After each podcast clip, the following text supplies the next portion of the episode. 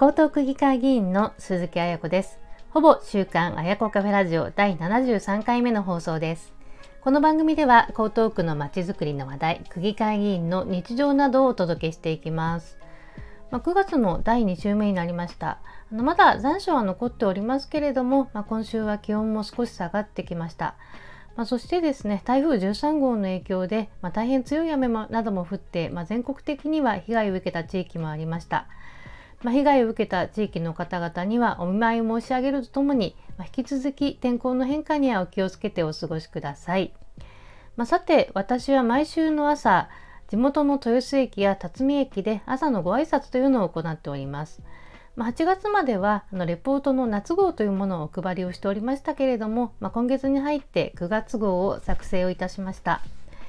まあ、2011年に私は区議会議員になって、まあ、大体1、2ヶ月に1回のペースで、まあ、新しいレポートをお作りをしてあの街頭で配布をしながら演説などをやっているんですけれども、まあ、それも今月でですねあの通算第104号という形になります。まあ、今回のほぼ週刊あやこカフェラジオでは耳で聞く鈴木彩子の区議会レポート104号のご紹介をしていきたいと思います。よろしくお願いいたします。まずこちらのレポートですけれども、まあ、会派ののレポートということで、江東区議会新時代の会鈴木彩子のレポートということで発行しております。まあ、今回の内容はですね、A4 の表裏になりますけれども、まあ、江東区議会第2回定例会の開催報告、第3回定例会の開催のお知らせ、まあ、そして江東区総合防災訓練の開催のご報告、まあ、そして、まあ、防災都市高等備えるギフト、防災カタログギフトの申し込みが9月30日までに迫ったというお話、まあ、そして豆知識として江東区の世帯と人口のご紹介、まあ、最後にあの江東区からのお知らせということで、まあ、新型コロナワクチンの秋接種の開始についてということであのお知らせをしております。ま、それではあの一つずつご紹介をしていきます。まずはあの江東区議会第2回定例会の開催報告と、まあ、第3回定例会開催のお知らせになります。また江東区議会の、まあ、令和5年第2回定例会、まあ、前回の定例会は6月の7日から29日まで開催をされました。定例会の中では、まあ、物価高騰対策や、まあ、10月から始まります学校給食の無償化、まあ、そして保育費用の負担軽減などの補正予算が可決をされました。まあ、そして9月の21日からは江東区議会の第3回定例会が開催をいたします。まあ、今回の区議会では令和4年度の決算審査のほかですね物価高騰対策や子育て教育防災福祉などの項目で補正予算も編成をされる予定になっておりますあの私鈴木彩子は9月21日の本会議で高等新時代の会の代表質問を行います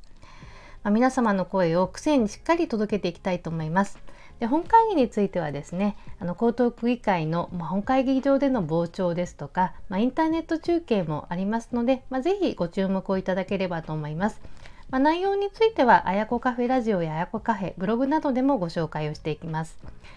私はですねあの高等新時代の会の政調会長を今年度は務めております。10人の議員とともに高等区政しっかりと推進をしていきます。よろしくお願いいたします。まあ、次の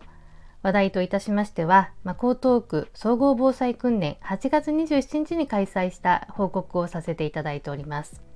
まあ、江東区の総合防災訓練が木場公園で開催をされました。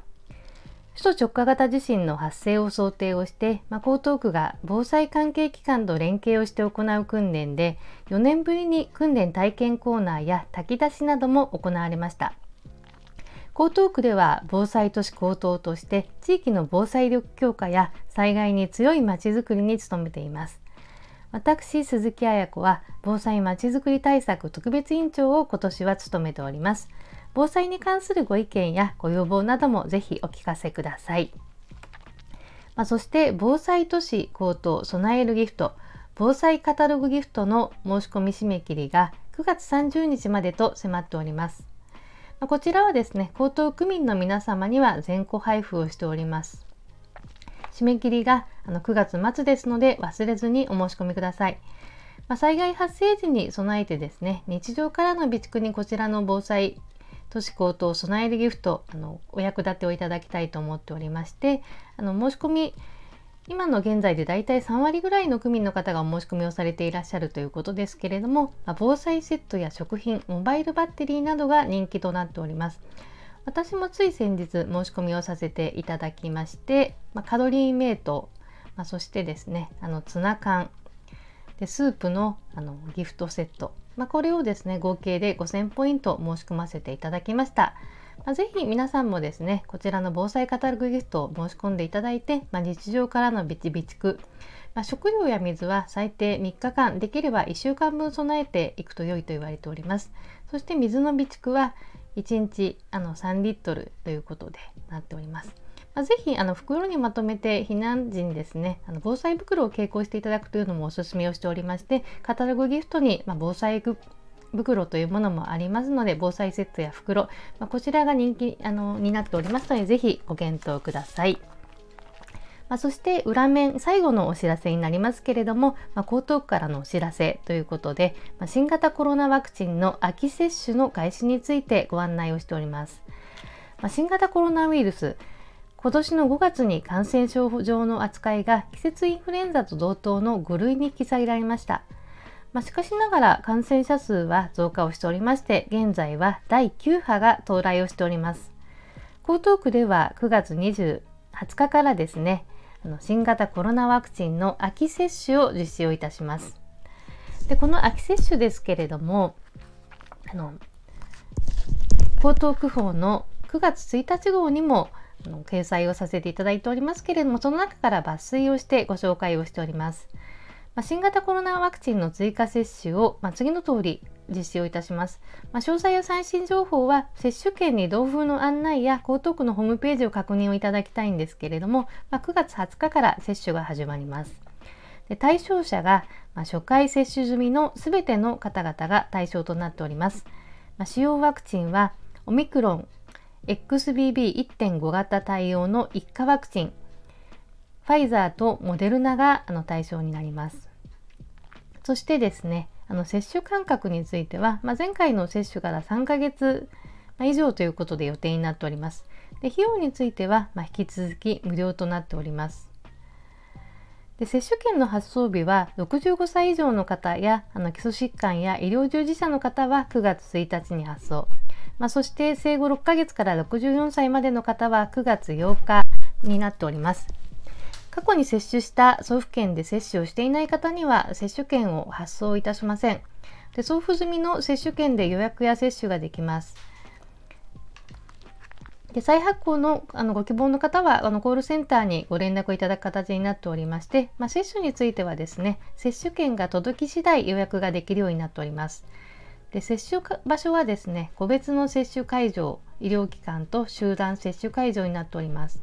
まあ、そして今回はですね、接種会場については集団接種会場、まあ、場所が縮小されております。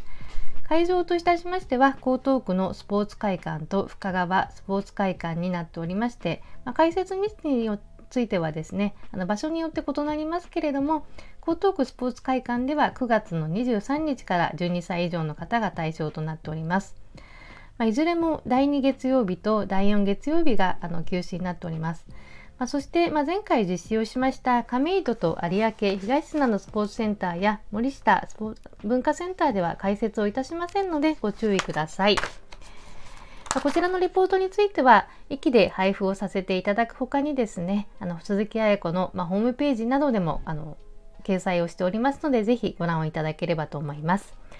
ほぼ週刊あやこカフェラジオ第72回目の配信、今回のほぼ週刊あやこカフェラジオでは耳で聞く鈴木彩子の区議会レポートのご紹介をいたしました。いかがでしたでしょうか？気に入ったらぜひいいねを押して応援や番組登録をお願いいたします。鈴木彩子でした。